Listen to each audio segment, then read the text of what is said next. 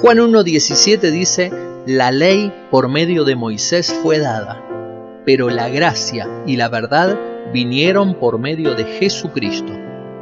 Pero, se estudia en gramática, es una conjunción adversativa. Una conjunción une declaraciones en una oración. Dentro de los tipos de conjunciones está la adversativa, la cual introduce elementos que se contraponen. Dada la base gramatical, analicemos la teológica.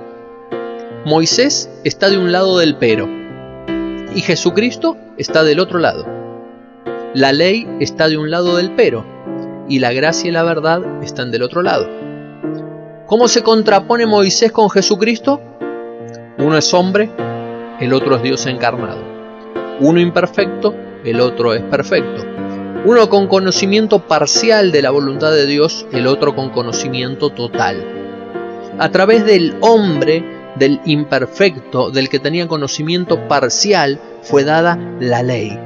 La ley que no salva, que no transforma, que no da vida, que solo identifica lo malo. A través del Hijo de Dios, perfecto, con conocimiento total, vino la gracia y la verdad.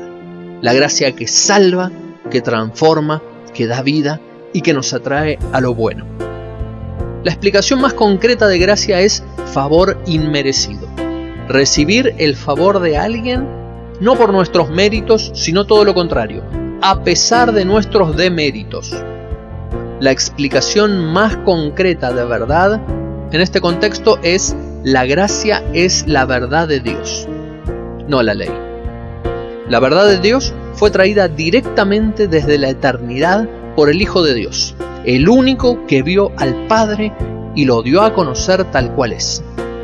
Dios es gracia, y esa es la verdad de Dios. Tan solo con recibir a su Hijo en tu corazón y creer en su nombre comenzarás a experimentar la única fuente que transformará tu corazón duro lleno de tinieblas, la gracia de Dios. Un antiguo himno dice, Sublime gracia del Señor que a mí pecador salvó. Fui ciego, mas hoy miro yo, perdido y Él me halló. No te pierdas en la ley aferrate a su gracia. Te habla Juan Pablo Rivadavia. Dios te bendiga.